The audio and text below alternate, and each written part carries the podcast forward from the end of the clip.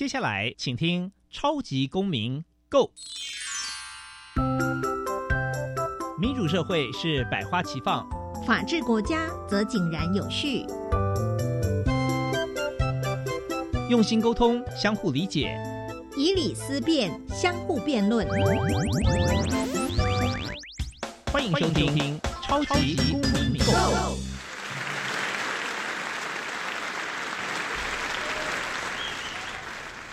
各位听众朋友们，大家好，欢迎再次收听《超级公民购》。本节目是由教育部所委托，由国立教育广播电台以及财团法人民间公民与法治教育基金会联合制播。我是节目的主持人苏格格苏明祥。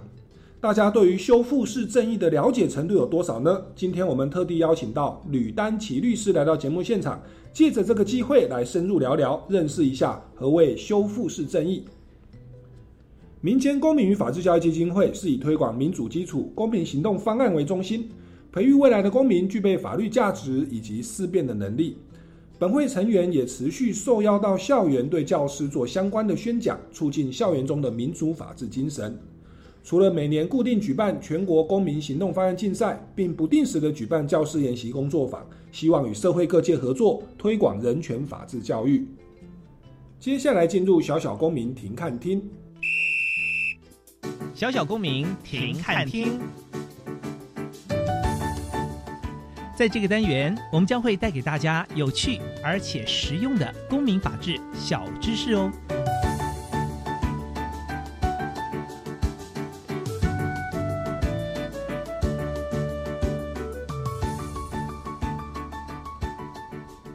联合国对修复式正义的定义为。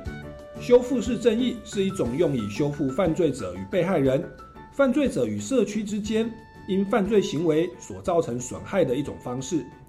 并借此方式了解犯罪行为对关系人的影响，从而加以修复与反思其过犯。借由修复式正义的模式，可以修复犯罪行为对人类尊严、财产损失、健康或身体伤害、社区与环境、情绪与关怀。以及和平、自主、自由、公民责任感的伤害，更可以在过程当中让当事人将法庭上无法完整说明的情绪与感受，在程序当中表露无遗。接下来进入公民咖啡馆。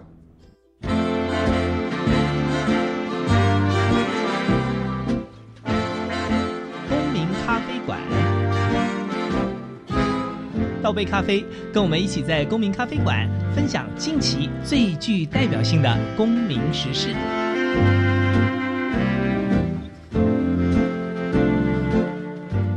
各位听众朋友们，大家好，欢迎再次收听超级公民购。那今天呢，我们要跟大家谈的主题呢，我想很多听众朋友在电视上哦，可能或者在一般的网络媒体都有听过啦，叫做修复式正义。那之前呢，台湾有一部影集啊，叫做《我们与恶的距离》哦，里面就有提到说，这个加害者的家属跟被害者哦，双双坐在桌前啊，进行修复谈判。因为我们一般觉得法律好像就是犯了错，然后法官判刑，然后面对刑罚哦。然后一刀两断这样，可是这个修复式正义，我们在那个剧情当中看到是双方去可能描述自己的情感，然后呢怎么样去修补彼此之间的一些造成的伤害，感觉会多了一些人性，也比较多是在放眼未来但是这个好像对于我们的司法正义有一个不同角度的诠释。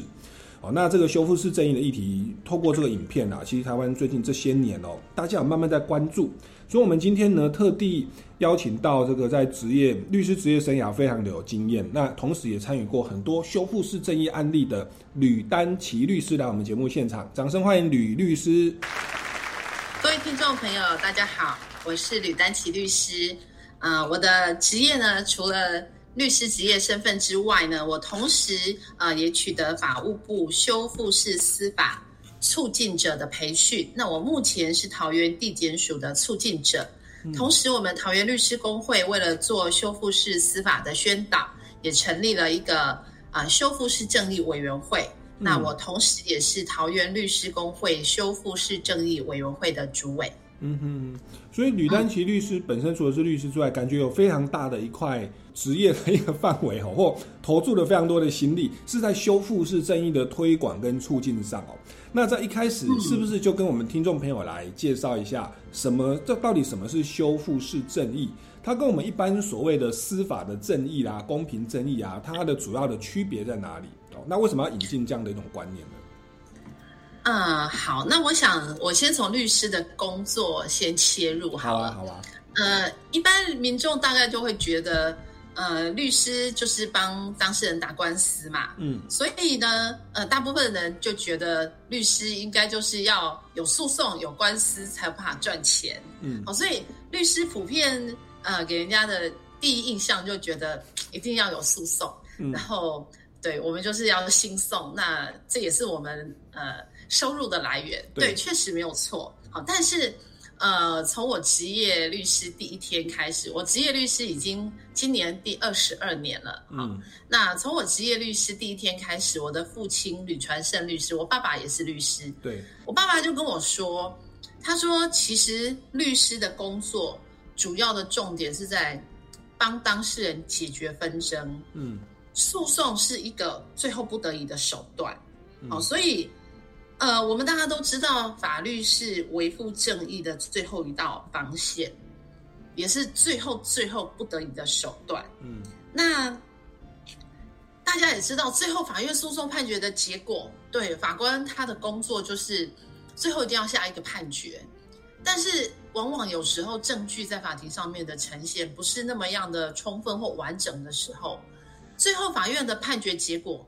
并没有办法达到令每个人都满意的结果，哈，这个是诉讼制度的的无奈，嗯，这一定法官最后一定会下出一个判决的结果，嗯，那这个就会和我们的认知觉得法律好像是正义最后一道防线，好像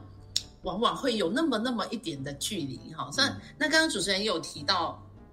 之前公视播出《我们与恶的距离》里面的戏，哈，让大家的。震撼非常的深，因为其实一开始大概在第二集或第三集的时候，那个王小明死刑犯就被枪决了。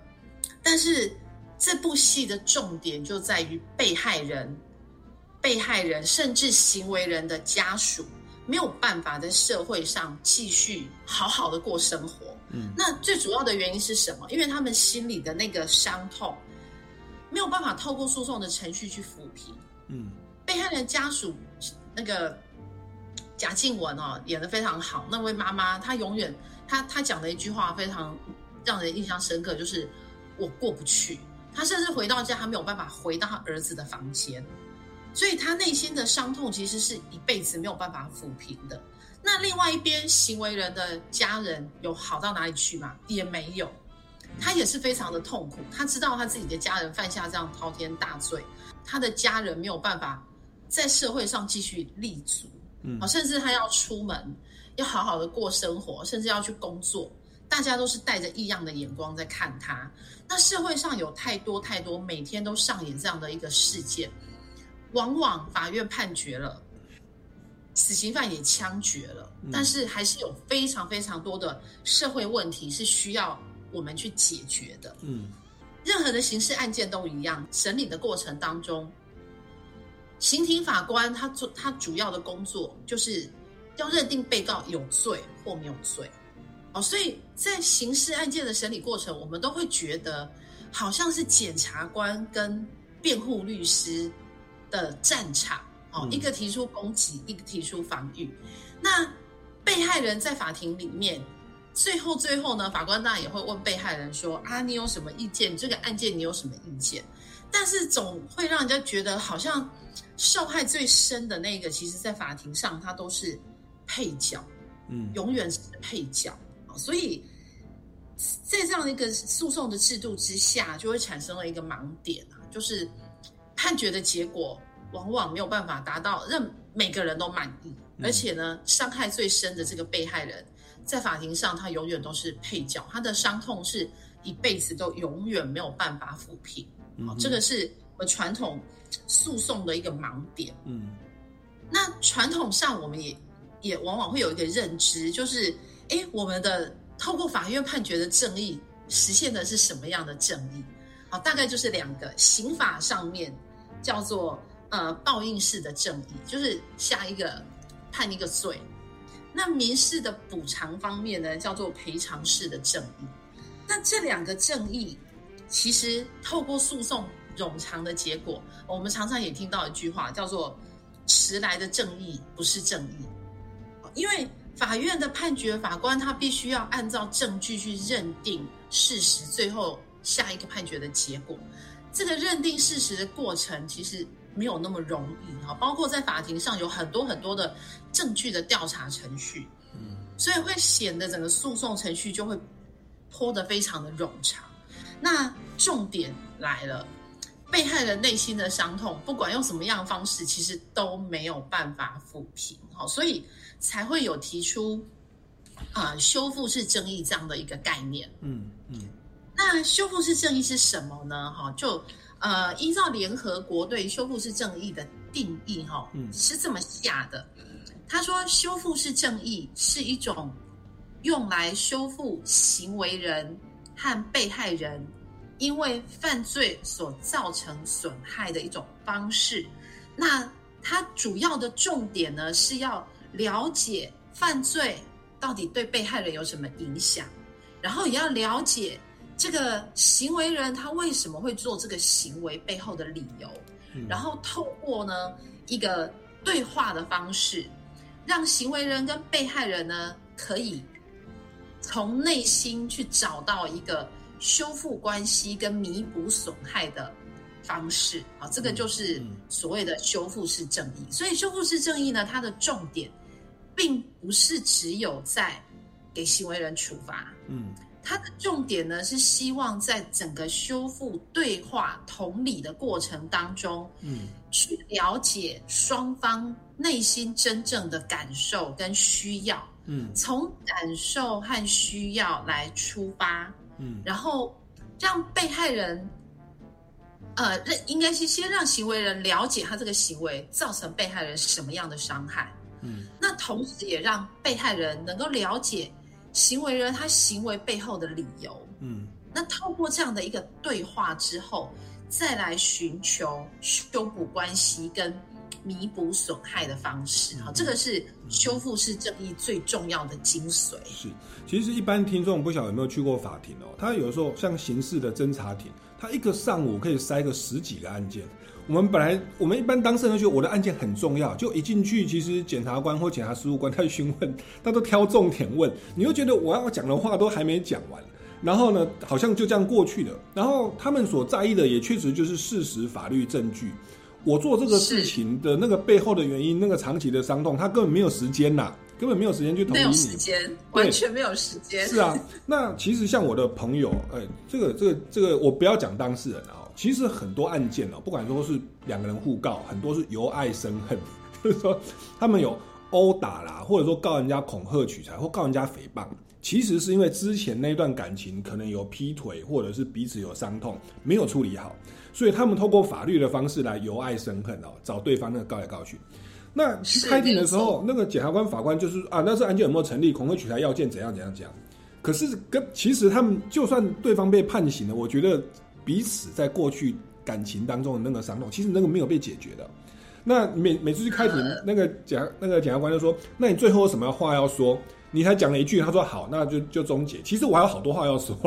因为心中有很多的无奈跟委屈。那么多的时间让你慢慢讲。对，真的。那那当然我可以理解啦，因为他是司法嘛，哦，他不是心理智商嘛，对不对？好，那那我想确实哦，我觉得如吕吕吕丹奇律师所说的哦，我我们过去的司法当然就比较没有就比较着重在应报式或赔偿式的正义，就比较没有着重在加害人被害人的心理的层面感。受真实的需要是什么？有时候我们去同理去了解我们内在的需要，这边去修复了，其实后面的我们说那个司法最后那不得已的手段，其实是可以和解掉或避免掉或撤回掉的。那我想这边我就来请教一下吕丹奇律师，修复式正义，它对我们民众算新的名词啊，可是，在我们 目前的既行的既定的这个刑事诉讼跟民事诉讼制度当中。有相关的类似的规定吗？还是说这个东西其实要另外再立要再修法或立一个专法，我们才要开始进行修复式正义？我们目前的制度是不是已经有了？哦，然后它有的目前的运作状况是如何？然后这一系列的问题啦。然后我我我其实也是直直接想问说，我们真的有做好吗？因为我们有那么多的资源跟时间跟社工人员可以去谈这个吗？您您在第一线哦的现场跟我们来来来介绍一下好不好？呃，在在介绍我们修法的这个部分之前哈，我先跟大家说一下，就是其实呃，全世界有第一个修复的案例哈，大家应该很好奇什么时候？哦，是在一九七四年的时候。OK，好，在一个加拿大的小镇，那当时呢是发生了两名少年啊，就喝酒，然后把那个小镇那个很多住户的房子啊玻璃全部都打破了。嗯，那当时这件事情发生，因为是在一个呃很。算是比较清清近的小径，嗯，好小镇里面。那当时那边住户大家都非常的生气。后来这两个行为人啊，就是这两个青少年，把他们找出来之后，他们就透过越早以前不是有那什么酋长吗？嗯，他就把他叫来啊，你到底发生什么事情了？就讲一讲讲一讲啊，他们才知道说，其实这两个年轻人他是因为家境清寒啊，没有钱念书，所以行为偏差。是那。后来酋长哈，当然就是透过这样一个修复的方式，把他两个年轻人先叫来讲一讲。他们也知道自己行为不对啊，然后酋长也透过沟通去跟那些被害人说啊，他们因为家境清寒怎么样怎么样，所以他们现在愿意用自己的劳力帮你们来修补。嗯，好，那是不是可以给他们两个年轻人一个机会？那后来呢，他们那个村里的人呢，其实也。很善良，发现他他真的没有钱去念书，他觉得你就算你今天帮我玻璃补好了，不让你去念书，不让你受教育，隔了几年之后，你还是会来破坏啊！就反而他们村里的人拿自己募款，嗯，让他们去念书，然后说好，那你以后念书之后，你赚钱再来还我们，嗯，好，就是用这样子的一个修复方式。结果其中有一个少年，没想到他竟然一路念到法律系。然后在研究所的时候，还念到了有一个小镇的那个案例，就他当场就哭了，他就跟教授说：“我就是那一个青少年。”OK OK，好，所以这样的一个故事就传开来了。嗯，就发现说，其实用修复关系的方式，会比以往的硬爆的方式，嗯，对于这行为人的改善是更好的。嗯，而且呢，一个很重要的点是可以预防再犯。嗯。预防再犯。那所以关于这个部分呢，呃，我们在司法中的实践哈，是在地检署，地检署的案件其实是先开始开始全国试办，也就是在二零一二年的时候，啊，全国的地检署现在已经开始办理修复式司法的案件，也就是如果案件是在检察官侦查程序。好，双方如果有意愿的话，都可以向检察官申请转介修复程序。目前各地方检察署通通都有呃相关配合，就是法务部受训完训的促进者，可以协助做修复式司法的案件。我等一下也会大概跟大家分享一下我在桃园地检署曾经有修复过的案例。嗯嗯，那。呃，国事司改会议在二零一七年的时候，也有把修复式司法列入呃司法改革讨论的一个非常重要的指标。嗯，好，那正式入法应该是就是在二零二零年两年前，刑事诉讼法在两百七十一条第呃之四有明文规定，在刑事案件审理过程当中是可以。请法官转介修复，但是他有要件，就是双方都要同意，就是包括被害人跟行为人，嗯，啊都要同意，而且呢，法官他也可以斟酌呃检察官跟辩护人的意思，好，如果觉得适合的话，是可以转介修复。那另外呢，二零二零年也有一个修法，哈，有把修复式正义明文入法，就是校园霸凌防治准则，嗯，好在。霸凌防治准则第四条的第一项第六款啊，也就是校园学校在处理校园霸凌事件的时候，可以啊善用修复式正义的策略。嗯，这个是也明明文把它入法了。嗯，所以在这几年当中，呃，包括从地检署的刑事案件，然后司改会跟刑事诉讼法跟校园霸凌防治准则，都已经有。明确入法的依据了。嗯哼嗯哼，一般民众哈可能会比较疑惑的就是，修复式司法这修复的过程跟调解到底有什么不一样？对对，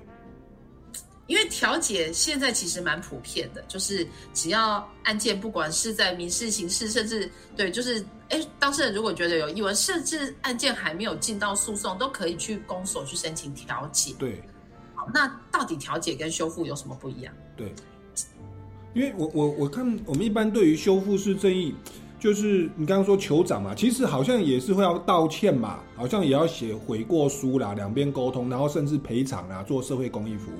就感觉很像是调解或什么缓起诉的实质内容。所以我想说，哎，那这个跟有就是还我我本来还以为说是不是缓起诉，它就已经是修复式正义的具体条文了。那刚吕律师说，其实我们二零二零年修法已经把修复式正义明文化，然后包含在校园呃霸凌的防治准则，所以。我觉得好像应该是有不一样哈，但是到底有哪里不一样，我还真不知道。哦，那这个我们觉得我们就要请吕丹奇律师来为我们解答哦。不过呢，在解答之前，我们卖个关子，我们先进一段音乐哦。我们这个来来播放一下这个歌手台正小好的这个励志的歌曲，还有还有一些音乐。那我们呃，待会回来节目现场再请吕丹奇律师为我们再仔细分析修复式正义跟过去的调解制度啦、缓起诉啊、不起诉啊、缓刑啊哈，那个到底有什么不同哦？那这个还有什么认罪协商啊？这到底是什么关系啦？哈，那那还有一些具体的案例，我们进一段音乐，马上回来。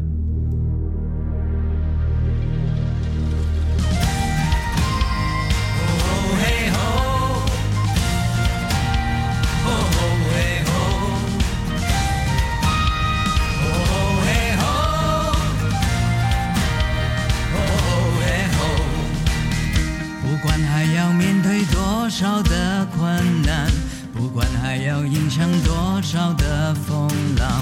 我想让你了解，你从来不孤单。不管还有多少恐惧在扩散，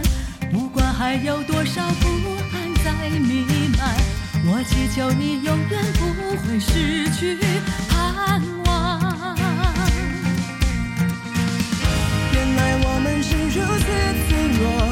像融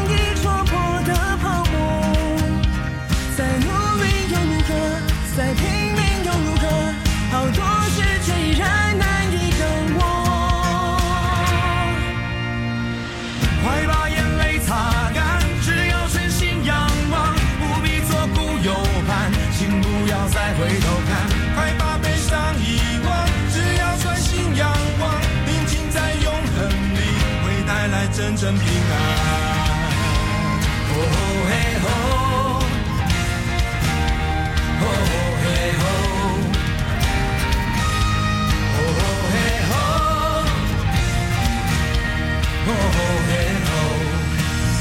有你同在，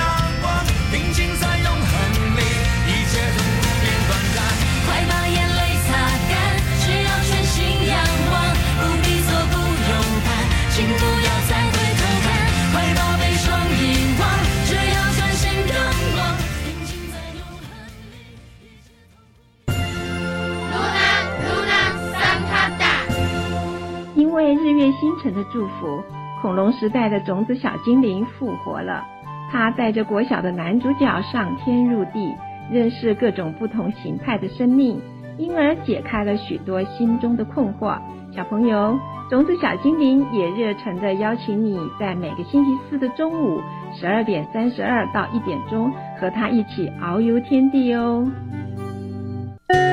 同学，校园斗法竞技场正进行中，我要参加法规知识网闯关竞赛，很棒！你平时喜欢看全国法规资料库中的法律资讯，相信一定可以获奖。老师带队友加马抽哦！好啊，同学们一起来，大家成为法治教育推广的尖兵。闯关初赛到十月二十五号，欢迎国中及高中职学生踊跃参加。以上广告是由教育部提供。好，我是罗嘉玲。我常通过影音平台来回顾我的比赛动作，但这些广告是怎么回事啊？这些看起来超兮兮的赚钱广告，很可能是诈骗集团的手法，利用复杂的诈骗洗钱产业链来骗大家的血汗钱。千万不要轻易上当，被贪心的小恶魔迷惑喽！热血支持体育赛事，不忘用行动支持洗钱防治。以上由行政院洗钱防治办公室提供。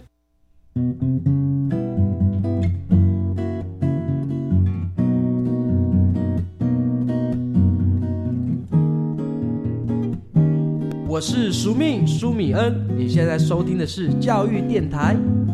哦，朋友们，就爱教育电台。耶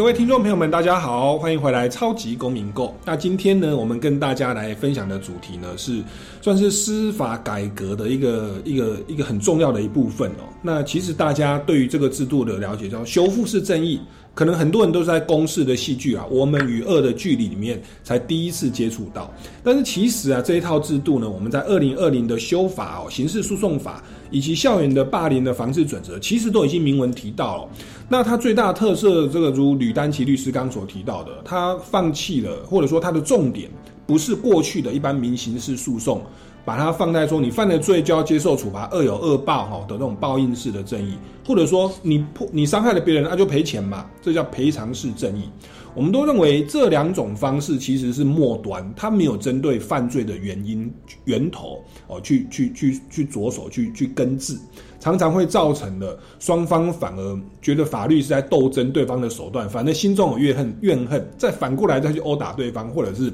呃不断的再犯哦。那其实这个对于整个社会而言，绝对是不好的，也是浪费司法资源。所以，我们有一个所谓的修复式正义的制度，我们开始去关注犯罪发生的原因，而且把一些资源哦，来放在如何去预防再犯。那我们台湾也做了这样的修法。那吕丹奇律师，同时也就是法务部的这个修复式正义的促进者，就来请教一下吕丹奇律师，修复式正义跟我们过去的呃传统的制度也有所谓的缓刑、缓起诉、哦认罪协商哦。这个到底主要的差距在哪里哦？那您实际参与，我想有很多的个案，是不是也可以跟大家来分享？嗯，好，谢谢主持人。呃，首先我大概跟大家讲一下哦，修复式司法跟调解最大的不一样在哪边？因为呃，不知道我们民众哈、哦、有没有曾经有过去调解的经验？大部分大部分的人都会觉得，好像到那个呃公所去调解，那调解基本上是呃找出双方一个。或许不能完全满意，但是勉强能够接受的解决方案。嗯，哦，但是重点就是我们在调解的过程，可能好原告会请求一个金额，然后被告调解委员就问被告啊，他现在要求这样啊，你觉得你可以赔多少钱？那他可能开始就。啊，又不是我的错的，那调解委员就说啊，不会啦，我们现在来这边哈是要双方解决问题啦。那你看看能够多少钱呐？好吧，比如说讲了一个金额，那调解委员就说，那这样子啦，我们来折中一个金额啦，看你们双方能不能接受。哦，很多当事人去调解回来，虽然他都调解成了，金额也都写了，调解笔录也都写了，但是回来之后跟我说，哇，那个好像是在夜市喊价。对，有这种感觉，最后只是在杀价而已。所以其实调解它就是比较着重在于呃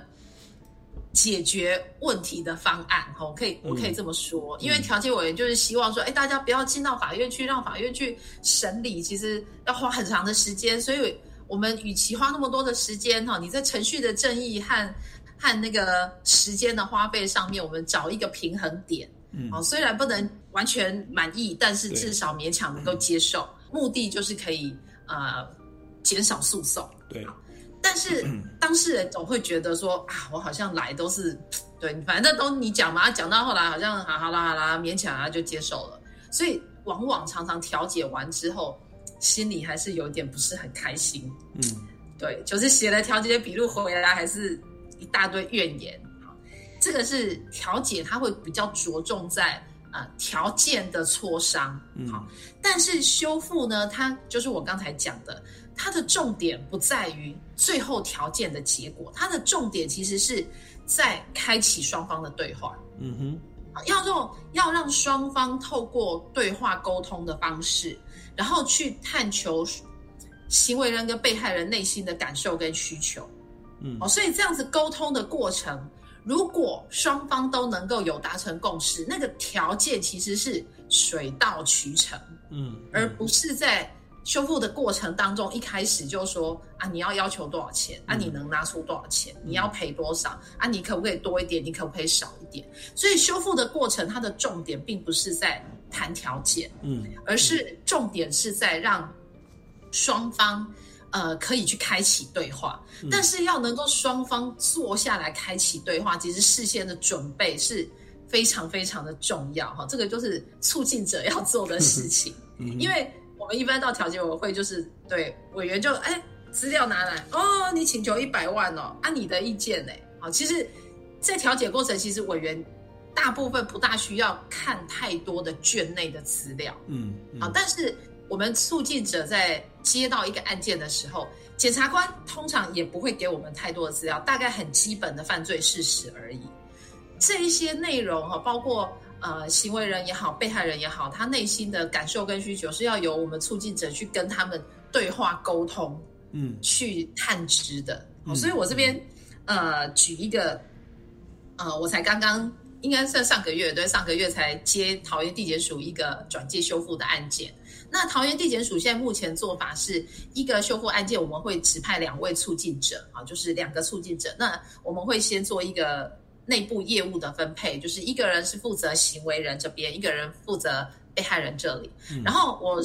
接到的这个案子呢，其实他们是一个邻邻居啊，住隔壁大概十几年了。嗯，然后长久以来呢，都有一个很大很困扰的问题，就是垃圾会堆过来。然后可能会在那边抽烟，会有很多烟蒂。嗯，然后甚至呢，有冷气的主机就是挂在他们家的窗户口，然后呃，一方都没有办法开开窗户，因为很热很热很热。他们两个为了这样的事情，其实已经吵了大概十年了，最后就没有办法好去法院，哎，去地检署去提侵占的告诉。嗯嗯嗯。那当然大家都知道，对这个侵占告诉，就算判下去侵占也不是太重。对，就算一个一颗罚金，他们两个的问题永远还在。对，所以检察官呢就把这个案子呢转介，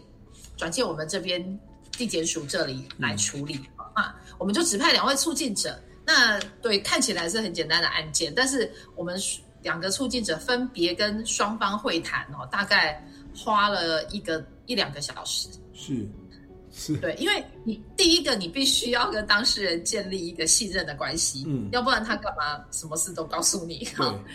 你要知道说，哎，为什么他对乐色常常倒过来，然后为什么烟蒂讲了这么多年都还是没有办法改善？好，你要先了解他这边到底有什么困难，有什么难处，或许他也知道他自己不对。对，后来在我们在沟通的过程当中，才知道说，原来那个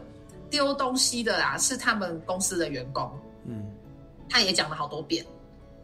好，但是十几年都没改善，实在也有一点超过，所以等于是另外一边这里也受不了了，好，所以最后才去提告。那在这整个沟通的过程当中，他们其实双方除了这个垃圾以外，哈，之前还有为了那个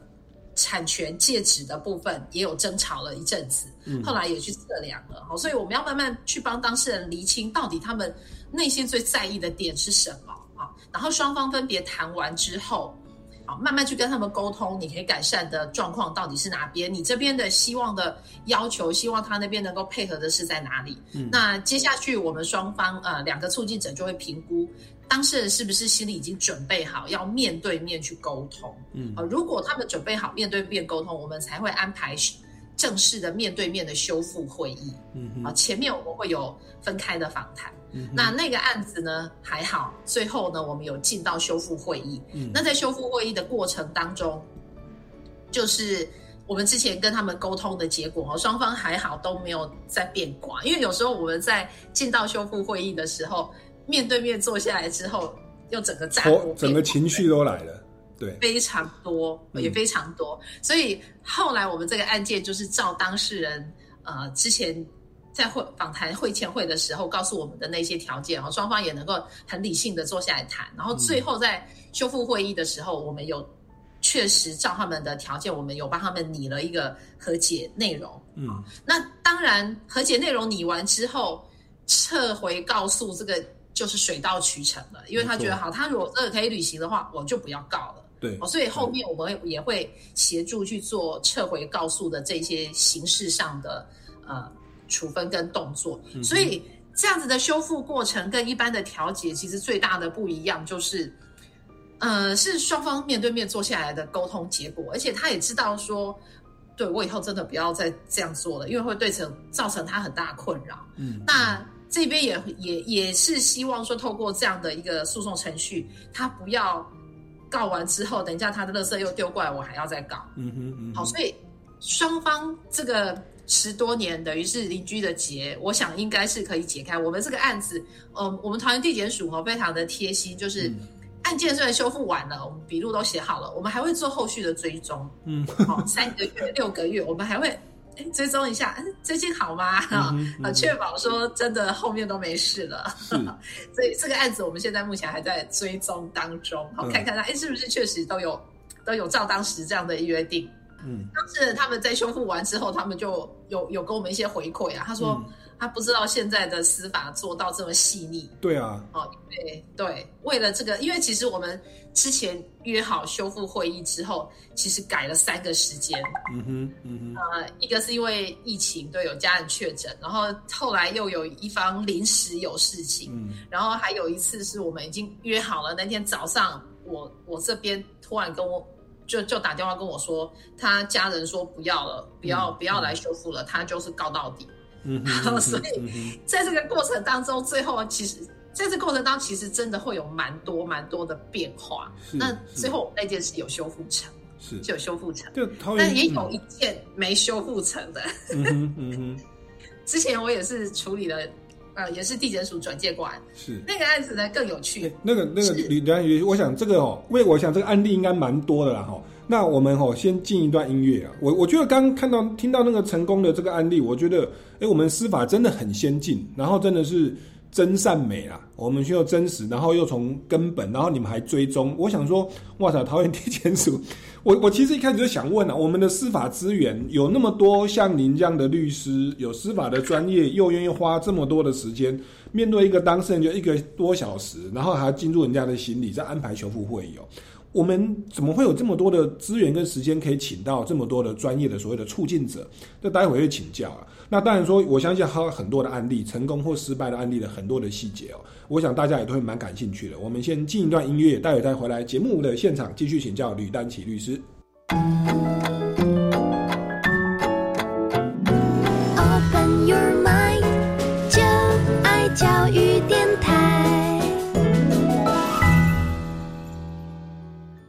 各位听众朋友们，大家好，欢迎回来《超级公民购》。那今天呢，我们非常荣幸邀请到这个吕丹奇律师哦，他本身有二十二年的律师职业的这个履历哦，那但是呢，他却来花了很多的心力跟时间哦，来来那个关注在这个所谓的修复式正义哦的的促进这个工作上。那本身在桃园地检署呢，他刚跟我们分享到，桃园地检署这个在推动修复式正义哦，其实非常的用心哦，那花了很多的资源跟时间哦，请到专业的人士哦，然后呢，来让双方呃当事人可以愿意坐下来谈，剖开自己的心理，然后去了解彼此犯罪的原因哦，然后最后再拟定一些这个呃，应该说满足自己内心的彼此的诉求，然后呢，这个日后就不会再发生哦，然后也自然而然水到渠成的达到了调解。减少了这个诉讼案件量的这个算是司法的目的了哦。那刚刚有谈到这个很成功的案例哦。那在您的过程当中，好像应该也不可能每一个都成功嘛哦。有有没有说一些呃可能会遇到状况，最后没有没有成功的案例？那它原因是什么呢？哦，那是不是也给我们当事人或听众朋友去，或者是促进者哦，去了解一下说，哎，我们在推动修复式正义要注意什么什么样的细节？嗯，好，那我。之前也是有处理一个地检署转介的修复案件，那个案件呢是很有趣哦，他是呃夫妻夫妻打架，嗯嗯，然后太太就咬先生，把他的那个手啊咬了很很严重，然后先生呢就去验伤，然后就告太太伤害，是是，好，那当然大家看了这个案子的也知道不是伤害的问题而已，对，好。所以检察官就把这个案子的转介修复。嗯，那同样的，我们也是两位促进者哈，分别去访谈双方。那我这边呢，访负责的是太太这边。嗯，那后来才发现，因为他们两个就是那个先生其实是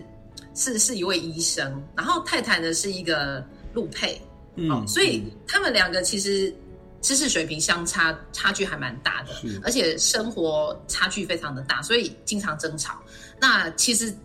讲到最后就是婚姻关系的问题，是。婚姻关系的问题。那先生其实也不会演，他希望能够离婚，但是太太不愿意，好不愿意离婚，所以这个刑事案件只是他希望能够提起离婚的一个手段，是。诉讼手段，是。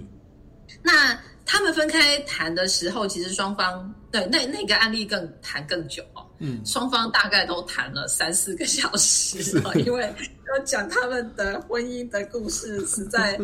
非常非常的长。那重点是我们双方在会前会的时候，哎，发现他们两个人分开讲的时候，其实都还蛮蛮理性的。是啊，先生也说好，我们可以告诉我太太需要改什么，我我们可以试着怎么样。那太太也说好，只要他哦。呃，不要再咬我，不要再动手。嗯，他要我做什么，我都愿意。等等等等，好，那我们就是非常的期待，觉得哎，这件应该修护有机会。对，那那天刚好排修护的时候，又配合地检署那个那个会议室的时间，刚好是情人节。那我们两个人觉得，他们两夫妻还一起来哦，哦，没有没有一一个让他太太自己坐计程车来。我想说，嗯，今天应该还蛮有机会的，就没想到一进到修复会议之后。双方就整个炸锅了，嗯哼，一发不可收拾。对，我们在修复会议大概进行了一个半小时，最后我们两个促进者觉得没有办法继续继续再修复，所以我们就喊停了。嗯，但是那个案例是没有修复成功，嗯，好，最后呢，应该也是形式，就是检察回去让检察官去处理。但是事后的那位先生呢，有跟我们回馈说。谢谢你们花那么长的时间，让我下定决心，我真的要离婚。太清楚自己内心真正的感受跟需要，也知道对方不可能再改变，哈，所以就是这一修复应该也没有白费，白费啦。至少让他知道他的婚姻是要怎么样去处理，到底是要哎想尽办法去弥补呢，改善，还是就是一刀两断做另外一个处理啊？所以其实，在修复的过程当中，真的是。还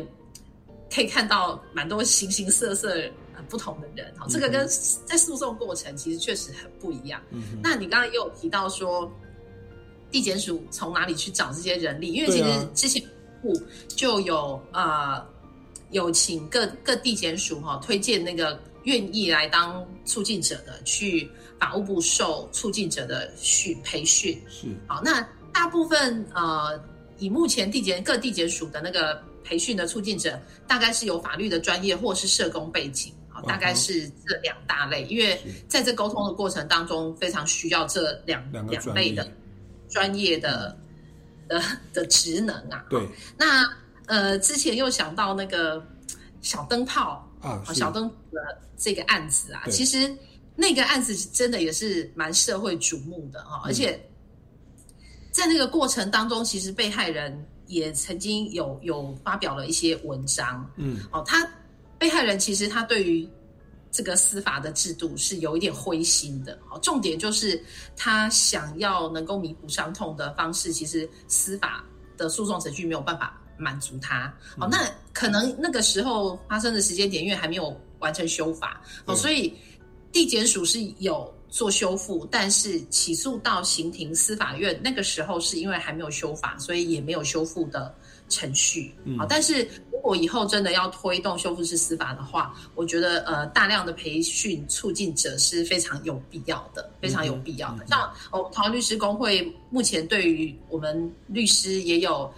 律师工会我们自己办的修复课程。嗯，好、所以我们台湾律师工会其实也有一些啊、受训可以可以协助做修复案件的的律师。嗯哼，这个小灯泡案件其实这个是二零一六年发生的啊、那当时就是好像一个精神病患在路上就随机把一个孩童的头就就那个，就我们就说那位小朋友叫小灯泡被害人啊。是。那后来他妈妈在整个过程当中，其实也就是看到我们的司法的盲点，所以后来他妈妈好像也就从从事立立法委委员。所以这个修法也，我想妈妈在这个当中应该有一定有有对是。对，那就嗯。其实让我们的社会制度其实是变得这个更完善，我们也让小灯泡的这个牺牲，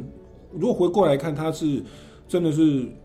一爱人间呐、透过他妈妈的参与，这个整个修法的制度，让我们整个嗯司法制度是更有温度，然后更从根根本去去解决的。我我想这边刚刚您提到说，就是资源与时间，很多的社公司啊或律师的一个背景可以来进行受训。那我我也想请教一下，就是修复式正义刚刚的要件，就是只要双方同意就可以了吗？它在一些适用上会不会有一些呃限制？呃，例如说，我们有时候在看一些所谓修复式正义的一些文章，他会说，是不是修复式正义比较适合在比较轻微的案件？是不是？我哎，我们目前的法律规定是怎么样？我们有设这种限制吗？那在面对不同的类型的案件的时候，我们在执行上有没有更需要注意的地方呢？各自需要注意的地方。目前依照刑事诉讼法的规定啊，其实就案件类型没有特别的去排除。啊但是法条的规定是说，法院在言辞辩论终结前，得将案件移步调解或经过被害人、被告的申请，嗯。在听取检察官、辩护人的意见之后，转介适当的机关或团体进行修复。OK 所以刑事诉讼法是并没有把案件类型排除。OK OK OK，哦，所以只是说，呃，第一个必须要双方都同意提出申请，然后要听取检察官跟辩护人的意见，觉得适合，嗯法院才会做修复的转介。是了解。嗯那以您目前这样实际的参与啊，您在这个整个制度当中，您觉得有没有有有有一些建议，或者说有有一些看见哪些需要来做一些改善，不管是制度面或资源面，或者是双方当事人或者是执法人员的一些心态？对呃，关于那个诉讼当中的转介修复哈，因为这个部分是才刚刚修法完成，好，那因为我们司法院啊，从二零二零年修法之后，其实大家都可以知道，司法院现在忙着在做国国民民法法官官法庭的 推动，没错。好所以修复式司法这一块可能会等国民法官稍微比较上路一一点，我想司法院才会比较明确的一些规范的内容。是好是。但是我觉得，呃，这个霸校园霸凌防治准则的部分哈，倒是现在我们就可以努力去做的。嗯因为呃，我们台湾律师工会的修复式正义委员会哈，其实呃最近三年我们都一直在做校园的推广。嗯。啊，因为我们会发现校园事件的纷争，其实一开始都是非常非常小的纷争，嗯比如说同学可能水打翻了，或是走路走一走不小心去踢到东西，或是对每天老师校园纷争，其实一开始都是非常的小，嗯但是如果老师或学校在第一时间没有处理好的话，嗯很有可能就会演变成霸凌、互殴，甚至呢更严重的冲突。好，所以我们台湾律师工会这几年一直在做校园的宣导。嗯其实修复式正义这个概念，这个纷争解决的方式，非常适合老师在班级带领经营管理，甚至亲师沟通上面。嗯哼嗯哦，哼，如果老师可以善用这样的一个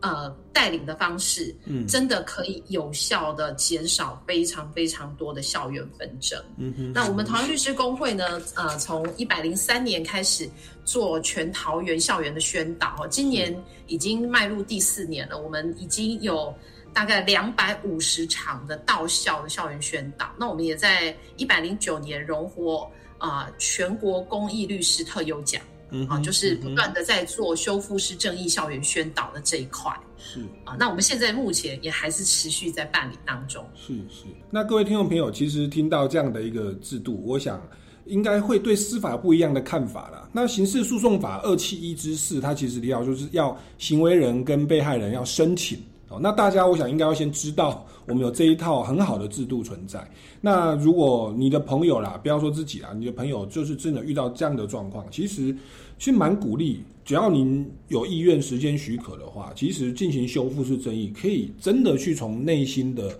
这个感受跟需要哦，来来来来去着手。那其实我们会从心情到整个外在的法律的纷争，都可以得到根本的解决哦。那特别像相邻关系、邻居的关系，像夫妻之间、像同学之间，其实都是日常生活要相处的。其实并不是透过法律一刀两断就可以把事情解决，反而仇恨会越来越多。哦，所以其实。请大家可以来妥善的运用这个制度。那特别我们目前的校园霸凌防治准则，其实就已经有明文说，就是可以使用修复式正义。所以其实我们的校园，呃，在辅导管教学生的过程当中，就是防微杜渐呐、哦，就是说在小细节上，那个同学之间的一些纷争，只要能够妥善的处理，他们心中的这一个呃感受，如果被照顾照顾到的话，其实可以避免了进一步的伤害哦不断的发生。那我想这个就是修复式正义它的一个精神哦，希望大家从内心哦，然后从最根本的关系去去进行修复，然后让整个社会资源是更社会啊是更安全的。那我们今天节目也是慢慢到了尾声，最后是不是也再请教一下吕丹奇律师哦，为我们今天的内容做一些总结或补充呢？呃，修复式正义它最强调的就是透过一个同理跟沟通的对话方式，啊、让行为人呢要知道自己行为到底对被害人造成什么影响，嗯然后同时也要让被害人知道行为背后的理由。那透过这样一个呃内心的对话，嗯，然后找出一个修复关系和弥补损害的方式。那在这个对话的过程当中，哦，我们非常重要的就是要从内心的感受跟需要来出发。是。哦所以呃，也希望不管是。我觉得，我觉得这个是可以运用在日常生活中非常多哈、嗯。大到包括说司法的纠纷哈，甚至校园的纷争，甚至呢自己的家庭。没错，啊，妻子的关系、夫妻之间的关系，我觉得我们应该要善用这个呃修复式正义、善意沟通的技巧。是那我也期待我们的司法好能够借由这样一个修复式司法的程序，让我们的司法是能够更温暖而且富有人性。是那也希望我们的校园呢是遇见幸福的友善校园。嗯哼，那我个人也是，我听到现在，我也是非常的感谢我们所有的促进者，还有桃桃园律师公会，还有我们整个司法制度啊，还有小灯泡的妈妈，对，就是愿意推动这样的东西。我觉得就是真的看到司法的真善美，那个光哦，小灯泡已经在发光了。那各位听众朋友，如果对于今天的节目内容还有任何的不了解，想要再提问的话，也欢迎到脸书粉丝专业超级公民购来留言，或者到民间公民与法治教育基金会，或者是桃园律师工会哦的官方网站来追踪相关的活动哦。那我们今天超级公民购到这边告一段落，下个礼拜六下午三点零五分，我们空中再见，拜拜。